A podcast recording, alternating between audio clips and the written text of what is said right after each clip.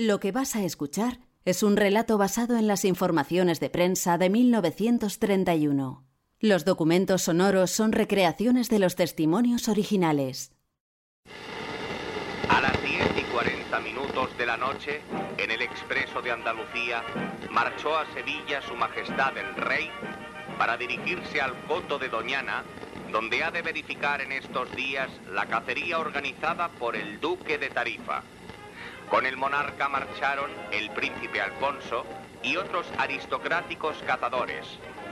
A su llegada a Sevilla, el rey se dirigirá al Alcázar, donde oirá misa, y se trasladará al puerto donde embarcará para las marismillas. Al empezar febrero, el gobierno que preside Berenguer cree tener despejado el horizonte para las elecciones generales, con las que pretende retomar la actividad de las Cortes tras ocho años de dictadura como si nada hubiera sucedido. Presidente, ¿qué asuntos han tratado? Alguna cosa importante y buena. El orden público en España es inmejorable. Y en vista de ello, se ha acordado levantar el estado de guerra en todo el país, excepto Madrid y Zaragoza, donde se están diligenciando las consecuencias de los sucesos de diciembre. Los sucesos a los que alude el presidente son la sublevación del regimiento de Jaca y la insurrección que no llegó a prosperar en Madrid, iniciada en Cuatro Vientos.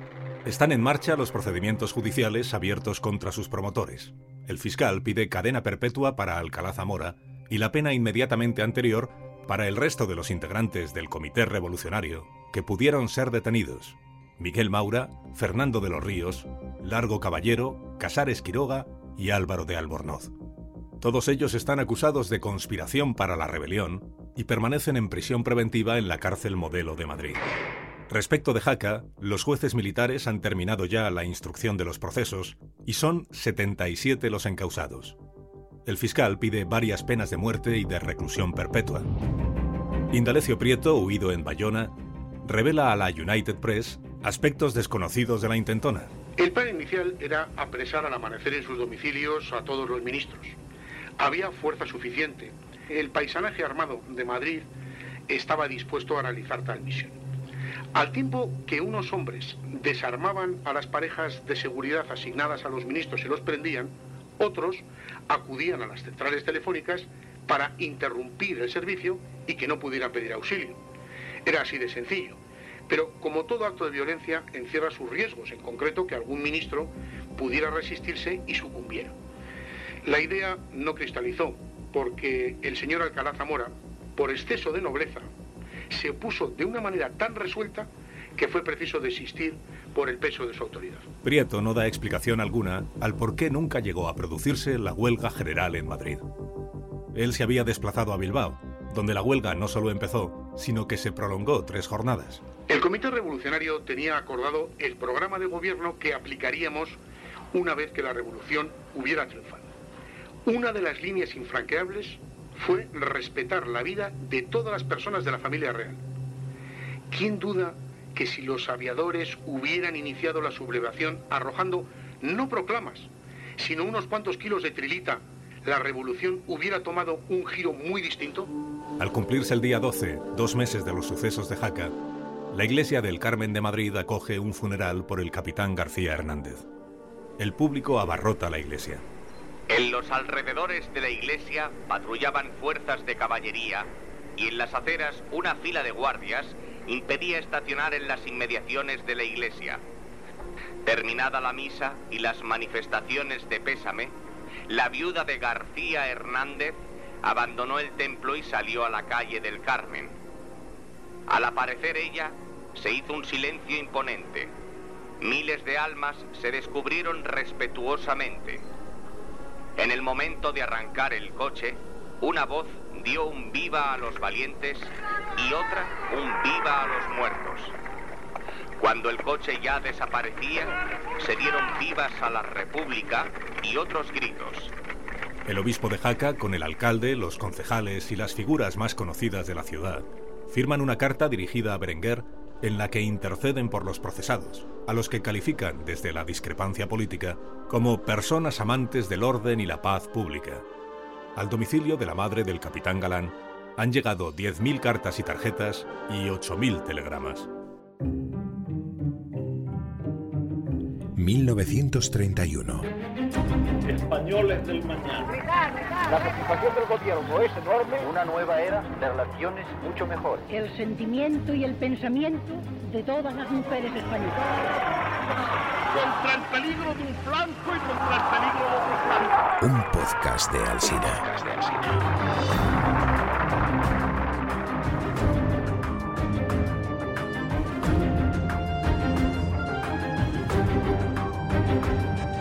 La gran novedad tecnológica del momento es el receptor de radio de cuatro válvulas superheterodino y su modelo equipado con impresión de discos, es decir, el primer grabador doméstico de la Radio Corporación de América, RCA. Se anuncia en prensa con el dibujo de una pareja cantando y lo distribuye en Madrid un comercio de la avenida de Peñalver. Al precio de dos pesetas se vende el libro Arte de teñirse el cabello, fórmulas, peligros y consejos. No se tiña las canas sin consultarlo. En los anuncios por palabras, un dentista ofrece dentaduras postizas completas por 59 pesetas y dientes fijos a 10 pesetas la pieza. En Corredera Baja reside un Englishman, o sea, un inglés que se ofrece a enseñar el idioma. Gives English lessons. El paraninfo de la residencia de señoritas ha acogido la lectura de un joven llamado Rafael Alberti. Se trata de un poeta joven y moderno que leyó la obra dramática que ha escrito sobre la vida de Santa Casilda con la intención de buscar, según dijo y por su medio, la salvación de su alma. Las oyentes creyeron al principio que la obra tenía un sesgo irónico, pero el poeta las convenció de que se trataba de una obra seria y aplaudieron con fervor su lectura. En la comarca de Vigo, la historia que cautiva el interés de los lectores es la de Marcelino Vidal, joven al que se dio por muerto en Anual y que dice estar de regreso con un aspecto físico muy cambiado.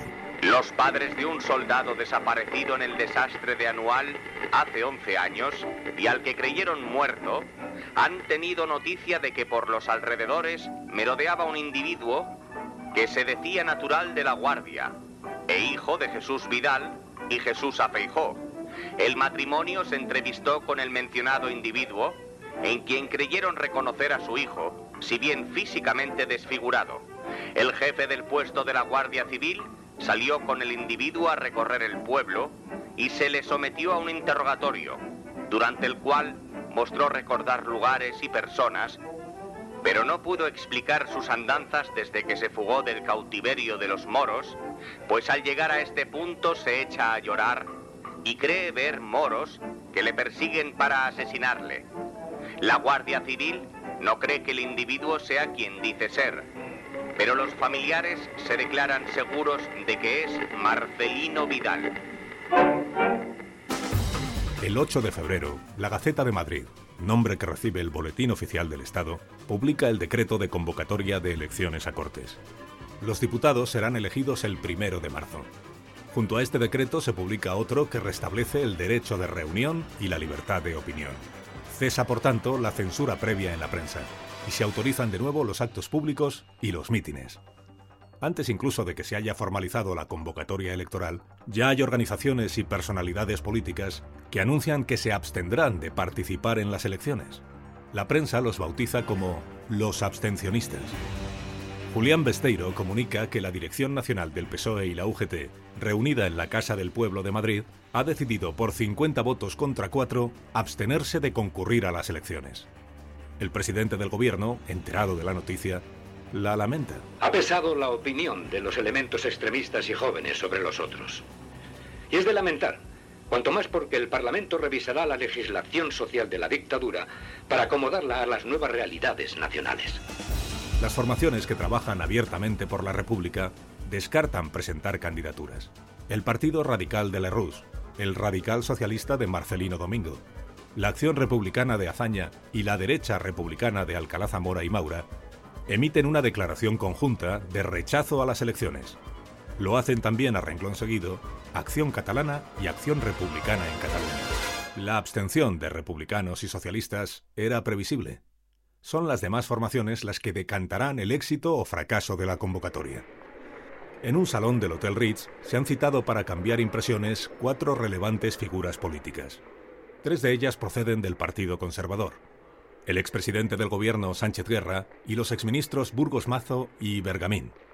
El cuarto es Melquía de Álvarez, situado en el centro político, de ideas republicanas, pero que acepta la monarquía parlamentaria siempre que sea verdaderamente democrática. Los cuatro militan en el constitucionalismo, nombre que entonces se le da no a la defensa a ultranza de la Constitución vigente, sino a la exigencia de que las nuevas Cortes sean constituyentes, es decir, alumbren una constitución nueva. En la nota que difunden, anuncian su rechazo a la convocatoria electoral de Berenguer. El estado general político se ha agravado notoriamente. Consideramos urgente la aplicación de nuestra fórmula de cortes constituyentes para asegurar el orden y hacer imperar la libertad.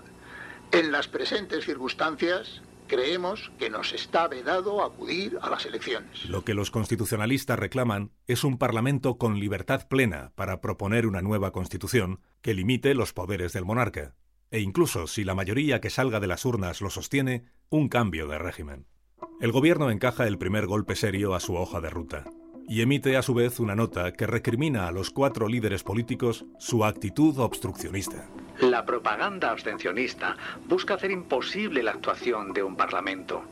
Parecería lógico que quienes se muestran deseosos de exigir las responsabilidades de gestión durante el periodo dictatorial se aprestasen a procurar sus representaciones en cortes y que quienes niegan que los antiguos partidos estén en crisis aprovecharan la ocasión para demostrarlo.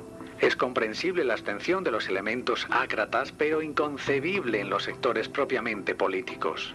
El gobierno solo cuenta, a menos de un mes de las urnas, con el respaldo de la Unión Monárquica, la Liga Regionalista de Cambó y el aparato del Partido Conservador que ahora dirige Gamino Bugayal.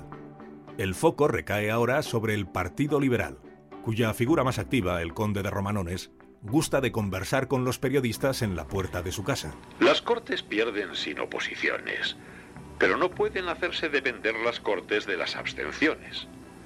El Partido Liberal pedirá en las Cortes responsabilidades por la dictadura, amnistía para los condenados y Cortes constituyentes.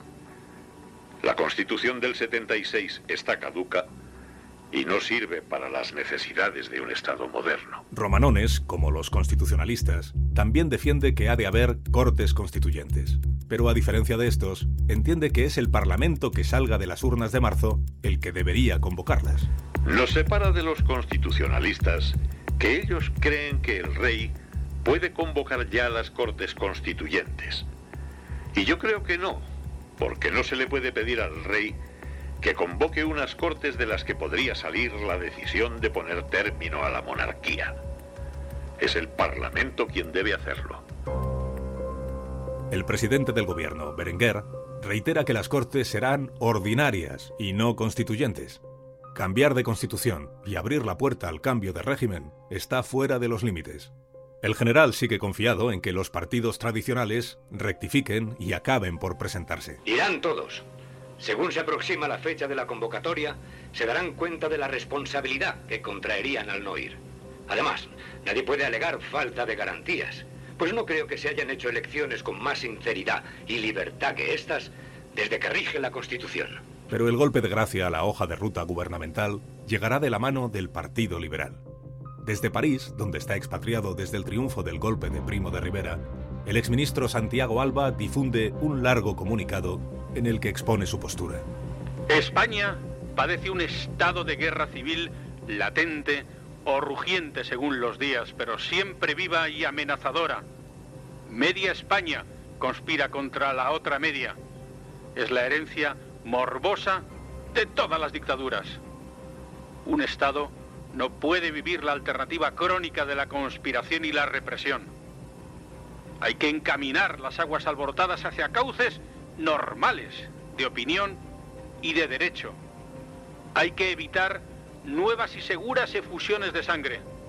La solución no es convocar unas elecciones normales como si nada hubiera pasado en España desde 1923. Los más altos poderes del Estado, al término de la dictadura, han de pasar el veredicto popular. Los republicanos y socialistas así lo demandan y una parte muy importante de la opinión nacional simpatiza con ellos. Sin los republicanos, sin los socialistas, sin los constitucionalistas, sin la nueva generación intelectual, ¿qué van a ser estas cortes entregadas al soliloquio de los partidos monárquicos históricos?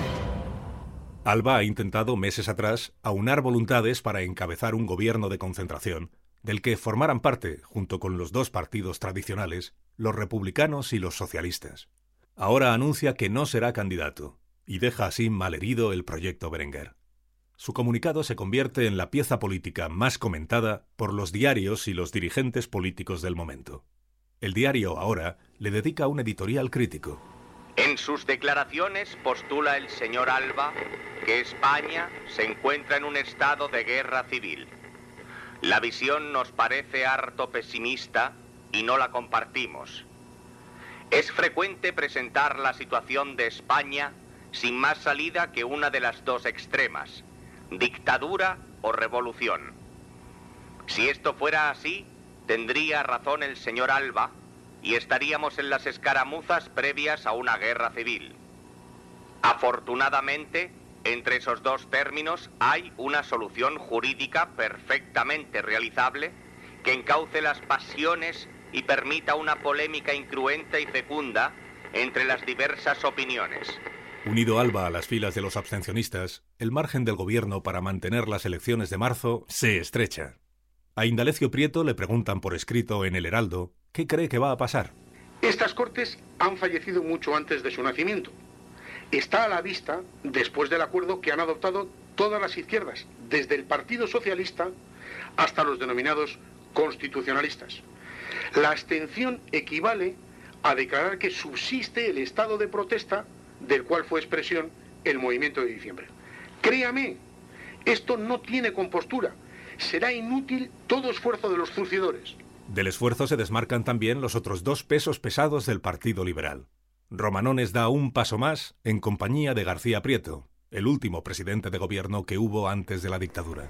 Insistimos en que solo iremos a las elecciones para pedir después la disolución de las Cortes y la convocatoria de cortes constituyentes. Y añado que, en el caso de que el Parlamento rechazara nuestra propuesta, inmediatamente retiraríamos todos nuestros diputados de la Cámara. Uno de los últimos apoyos que le queda al gobierno para su convocatoria electoral, Francisco Cambó, toma nota de la postura de Romanones y García Prieto y también se borra.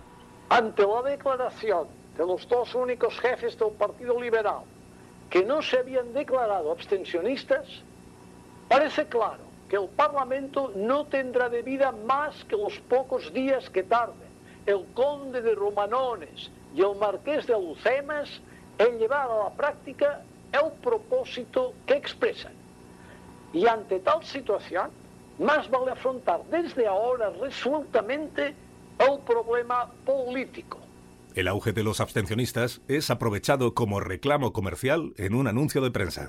Abstencionistas. Absteneros de todo menos del uso del borotalco ausonia. Los mejores polvos de talco de venta en todas partes. El fracaso del plan Berenguer para restablecer sin más las cortes ordinarias coincide con el aumento de actividad entre los intelectuales. El 10 de febrero se ha publicado en El Sol el manifiesto fundacional de la Agrupación de Intelectuales al Servicio de la República.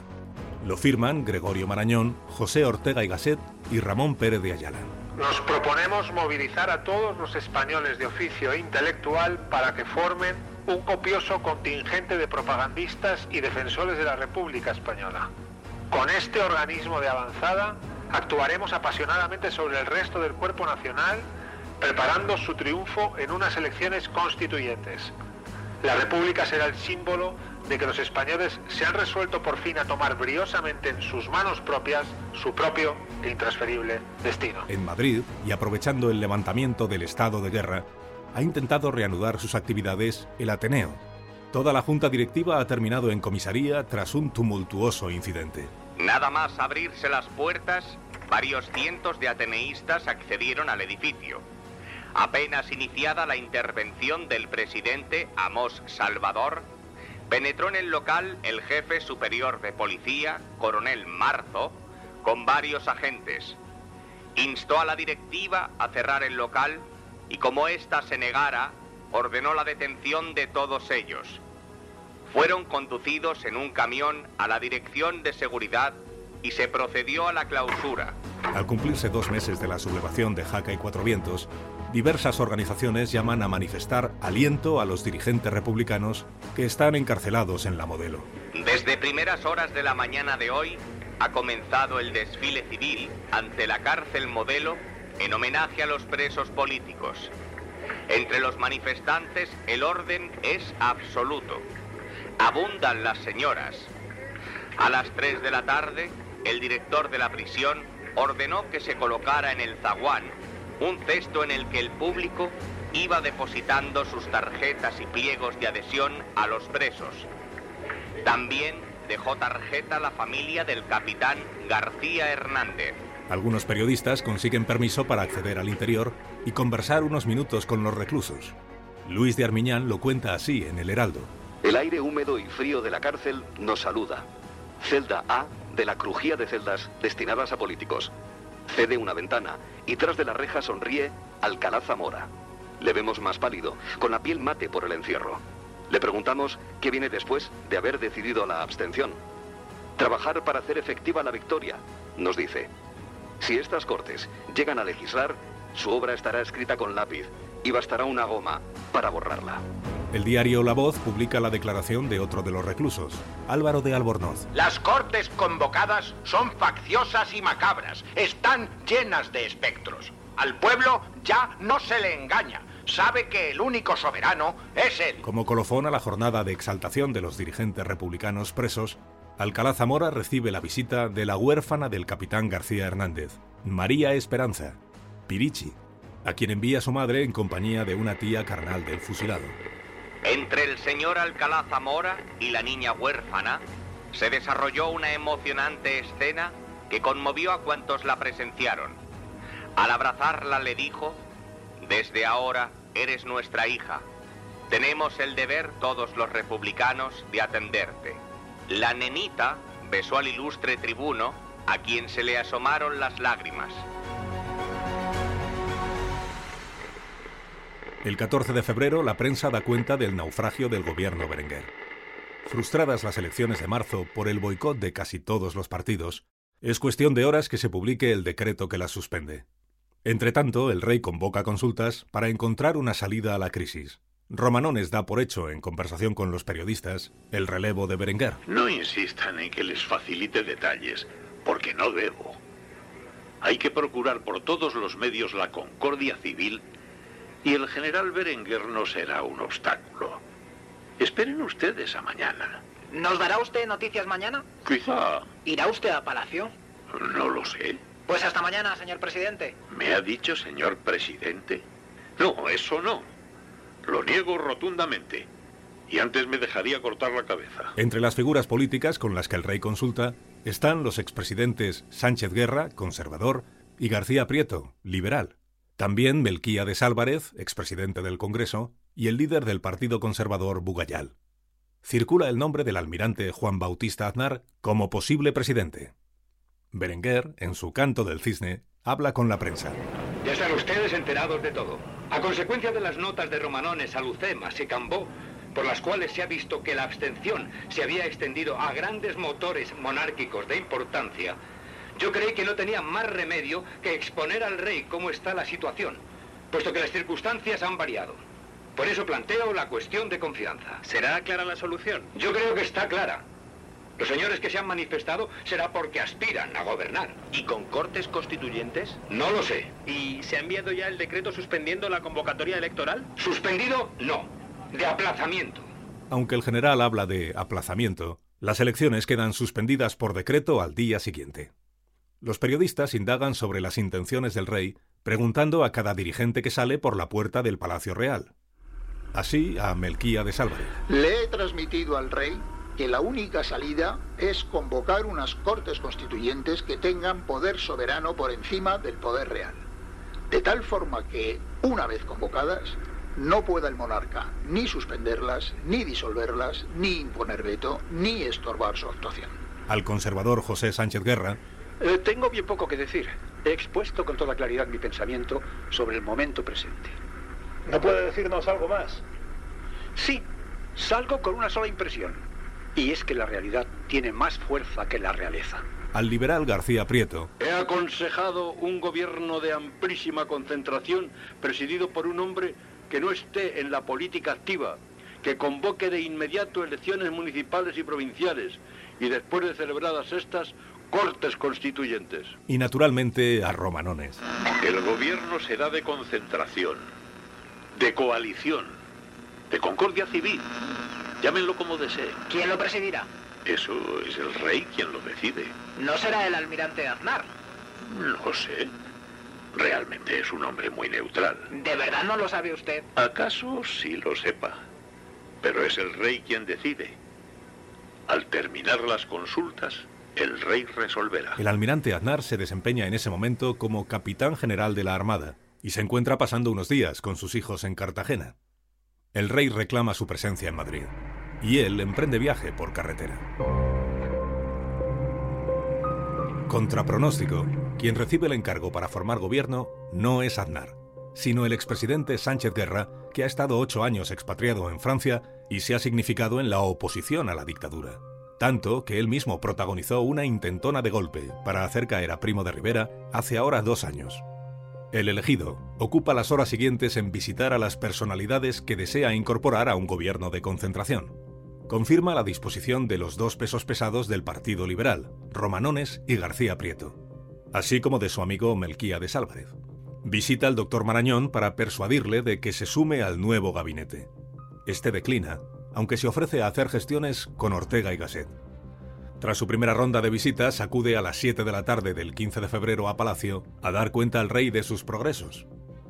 A la salida, los periodistas le preguntan si va a ofrecer ministerios a los dirigentes republicanos que permanecen en prisión provisional. Bueno, he venido a dar cuenta al rey de las gestiones que he hecho. No he traído gobierno, pero mañana, a las 12 o 12 y media, creo, tendremos el trabajo terminado. ¿Irá usted a la cárcel? Ahora no, es muy tarde. En todo caso, mandaré un recado o irá alguien en mi nombre. ¿Colaborarán republicanos y socialistas en el nuevo gobierno? Bueno, esas son precisamente las dos respuestas que espero. No tengo más noticias que darles. El expresidente sube a su coche y finge dar por terminada la jornada. Pero los periodistas, escamados, deciden seguirle en otro vehículo.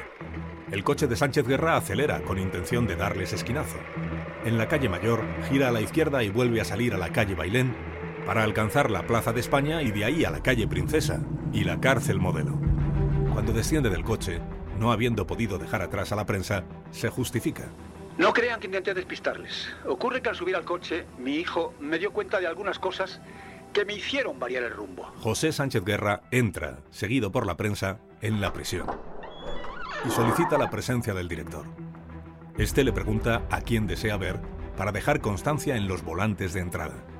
Pronuncia tres nombres. Alcalá Zamora, Largo Caballero y Fernando de los Ríos. A los fotógrafos no se les permite tomar registro de la escena. A las siete y cuarto pasa Sánchez Guerra al saloncito de abogados, mientras los tres reclusos son conducidos hasta allí. La conversación, sin testigos, dura apenas 15 minutos. La prensa está esperando a la salida. ¿Formarán parte del gobierno?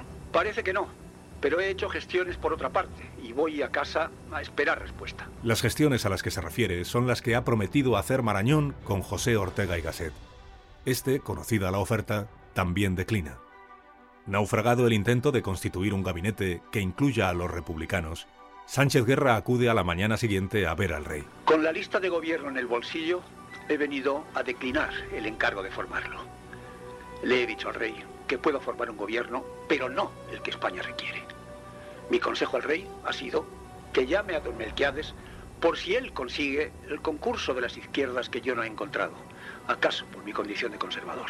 Enterado Melquíades Álvarez del fracaso de su amigo, dirá a la prensa. Si han fracasado las gestiones para formar gobierno constitucionalista, me parece que no tengo que ir para nada a Palacio. La última oportunidad de formar un gobierno plural que atempere la crisis y abra camino a unas cortes constituyentes naufraga. El rey encomienda al almirante Aznar que salve el apuro con el gabinete que pueda. Lo integrarán solo monárquicos. Y aunque esté presidido por Aznar, tendrá como principal figura al conde de Romanones en la cartera de Exteriores. La idea de celebrar elecciones a Cortes se mantiene, pero poniendo por delante unas elecciones municipales. Es propósito decidido del nuevo gobierno proceder rápidamente a la renovación de ayuntamientos y diputaciones. Una vez constituidas las corporaciones, se celebrarán elecciones generales. Las nuevas cortes tendrán carácter de constituyentes, pero compaginando su labor con la de cortes ordinarias. Las prioridades serán la estabilización monetaria, la revisión de los gobernantes durante la dictadura, la revisión constitucional y el problema de Cataluña. El zurcido gubernamental, por emplear la expresión de Indalecio Prieto, se demostrará pronto inservible para garantizar la continuidad del régimen. La vida cotidiana, afectada por la crisis económica, discurre entre paros sectoriales y movilizaciones estudiantiles. En toda España han cerrado sus puertas por un día los drogueros. Protestan los drogueros por haber sido privados de vender las especialidades que llevaban ofreciendo desde hacía 40 años. En Madrid solo abre la droguería de los hijos de Ulzurrun, saboteada por el resto del gremio, organizando colas de falsos clientes que solo compran 10 céntimos de manzanilla y unos calomelanos. Hay creciente malestar entre los espectadores de las películas habladas en español, según recoge la revista de cine Cinelandia. Muchos de nuestros lectores desean saber la causa de la mala calidad de las fotofónicas en español. Acuden a los teatros entusiasmados ante la perspectiva de presenciar espectáculos fílmicos a la altura de las películas en inglés y salen de la función desengañados y burlados. La culpa la tienen los productores, que escogen como directores y escritores a personas que no tienen experiencia alguna en la traducción al español, dando como resultado una interpretación de los actores a la altura de principiantes. Ya en muchas partes se nota una apatía hacia las hispanoparlantes que augura un desastre económico en esta incipiente industria. Se queja también la prensa del retraso español en la fabricación de automóviles. Hoy el automóvil es, en primer término, un instrumento de comercio y de trabajo. Para una nación montada a la moderna, el automóvil es un artículo de primera necesidad, más en un país como España, con una red de ferrocarriles incompleta. La baja de nuestra divisa y el alza prohibitiva de los derechos de aduanas ha hecho que la importación de automóviles cese. Pero como la industria nacional no se ha desarrollado lo bastante, el resultado es la paralización del comercio. En la Facultad de Medicina de Sevilla se ha celebrado un partido de fútbol entre los estudiantes flacos y los gordos. En un equipo no se admite a nadie que pese menos de 90 kilos. En el otro, solo los que pesen menos de 50. El resultado, los gordos aplastaron a sus adversarios. Einstein acaba de lanzar la teoría más revolucionaria que conoce la historia de la ciencia. En una conferencia en Pasadena ha afirmado que la luz, la gravedad y el electromagnetismo constituyen una unidad fundamental. La llama la teoría del campo unificado y ha estado 10 años estudiándola. Yo, señores, creo haber encontrado los cimientos de esta nueva teoría que puede transformar la física en matemática. Pero les aconsejo que no la acepten hasta que no esté suficientemente desarrollada y experimentada. El 12 de febrero, el Papa Pío XI ha estrenado la emisora de radio del Vaticano y envía su primer mensaje a través de las ondas. Hablando ante un micrófono fastuosamente adornado en la nueva estación de telefonía sin hilos de la ciudad del Vaticano, el Papa celebró el noveno aniversario de su consagración dirigiendo al mundo católico un discurso radiado. Marconi le condujo a través del edificio mostrándole las diversas instalaciones. Es Marconi quien abre la emisión, presentando a los radioescuchas al pontífice. Ho l'altissimo onore di annunziare che fra pochi istanti il sommo pontefice Pio XI En Madrid transmite la señal Unión Radio.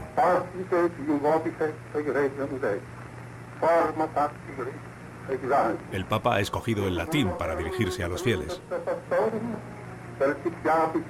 Haciendo uso por primera vez de la maravillosa invención de Marconi, dice el Papa, nos dirigimos a todos los hombres para decirles que la tierra oiga las palabras de mi boca. El Heraldo hace un titular sarcástico. Radio escuchas. el Papa lanza su primer mensajito. Habla en latín para este mundo de pecadores.